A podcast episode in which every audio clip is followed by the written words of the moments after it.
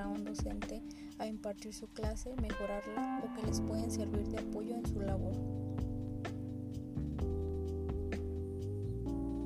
En estos tiempos los docentes tienen muchos recursos y materiales didácticos a su alcance para lograr una formación de calidad en sus estudiantes.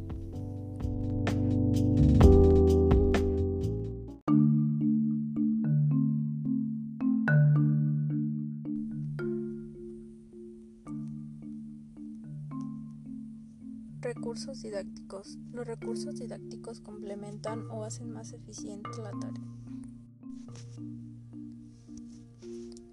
Recursos didácticos. Los recursos didácticos complementan y hacen más eficiente la tarea del docente. ¿Pero qué son los recursos didácticos? Los recursos didácticos, materiales didácticos o bien llamados auxiliares didácticos son cualquier tipo de soporte material que facilita y propicia el proceso de enseñanza-aprendizaje. Suelen ser empleados por los docentes para facilitar la enseñanza. Algunos recursos permiten aprendizajes significativos con alta participación en los estudiantes, mientras que otros solo servirán más bien de soporte comunicativo hacia el docente o simplemente como material de refuerzo.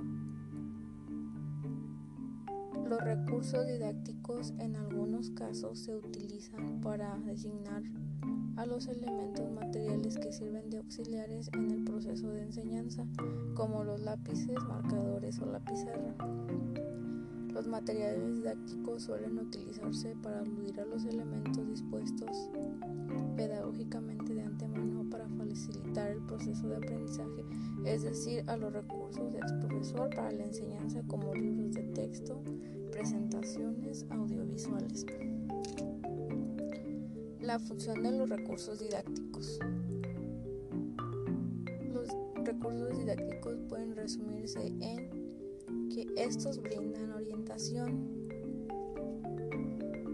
ya que en los temas que son muy complejos proponen rutinas alternas de aprendizaje, reglas y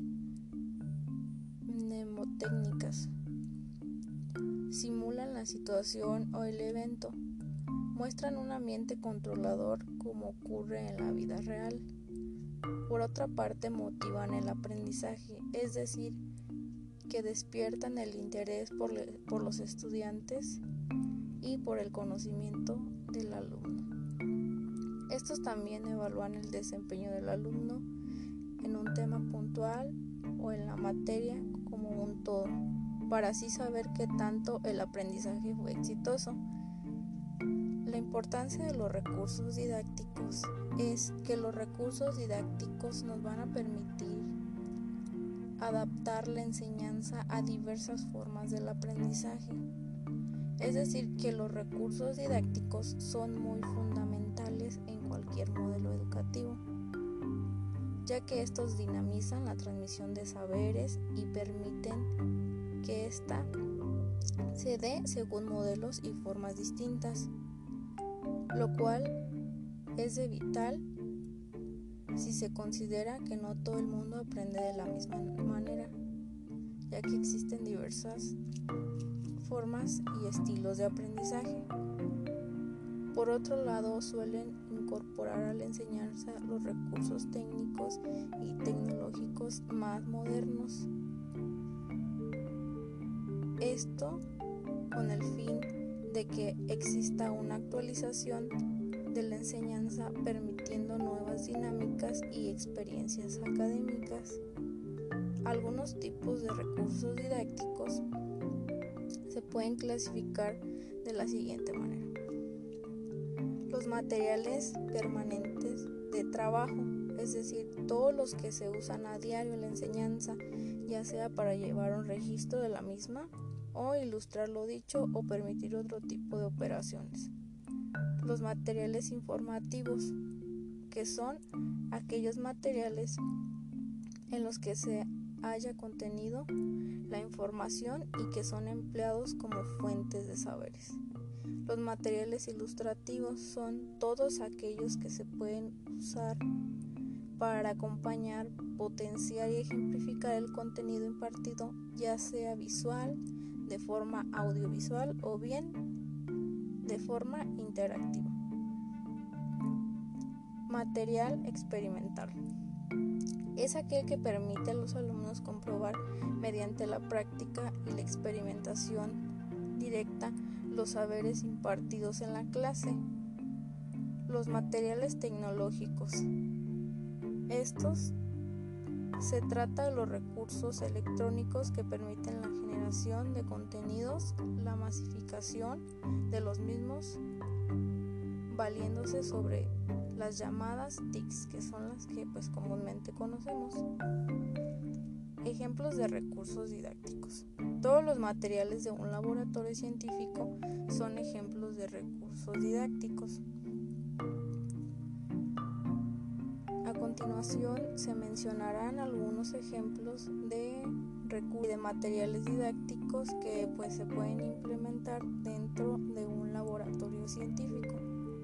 Algunos de ellos podrían ser lo que llamamos los pizarrones, las tizas, los marcadores de lebles. Por otra parte existen los proyectores como el video BEAM, las láminas y las carteleras los software de aprendizaje, las secuencias audiovisuales, enciclopedias en línea, los materiales del laboratorio científico, las prácticas experimentales, ejercicios de campo. Estos recursos materiales que son los los materiales del laboratorio científico, lo que son las prácticas experimentales y los ejercicios de campo, son ayudan y facilitan de mejor manera el proceso de enseñanza-aprendizaje, ya que los alumnos tienen que estar interactuando con su medio, entonces es más fácil que los alumnos, aprendan, ¿no? ya que ellos pueden obtener un aprendizaje significativo y este pues lo pueden implementar y lo pueden llevar en su contexto y le pueden dar utilidad. Entonces este recurso es uno de los considerables, ¿no? Porque ellos interactúan con el medio y, se les facilita el aprendizaje. Los libros de texto por otra parte, los diccionarios de diversos tipos, los cuadernos, los blogs de hojas, las reglas de distintos tipos, las calculadoras, los compases, las escuadras, las maquetas, los simuladores los organizadores gráficos.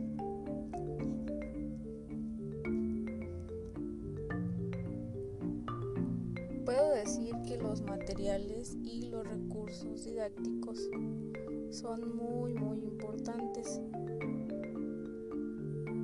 ya que estos son productos diseñados con la intención didáctica para apoyar el desarrollo, como bien ya se mencionaba, del proceso de enseñanza-aprendizaje. Y pues, ¿cómo podemos decir que el recurso se puede en sí definir, pues cualquier material que no haya sido diseñado específicamente para el, el aprendizaje es utilizado en ese contexto. El docente cuando decide incorporar en el desarrollo de su, digamos, en la sesión de aprendizaje, este se va a denominar un recurso educativo. Y pues las características del material educativo es que componen físico porque viene a ser el soporte material y técnico. El componente simbológico es entendido como un sistema de símbolos o lenguaje que cada material privilegia para representar y comunicar a través de sus componentes físicos la información o los contenidos.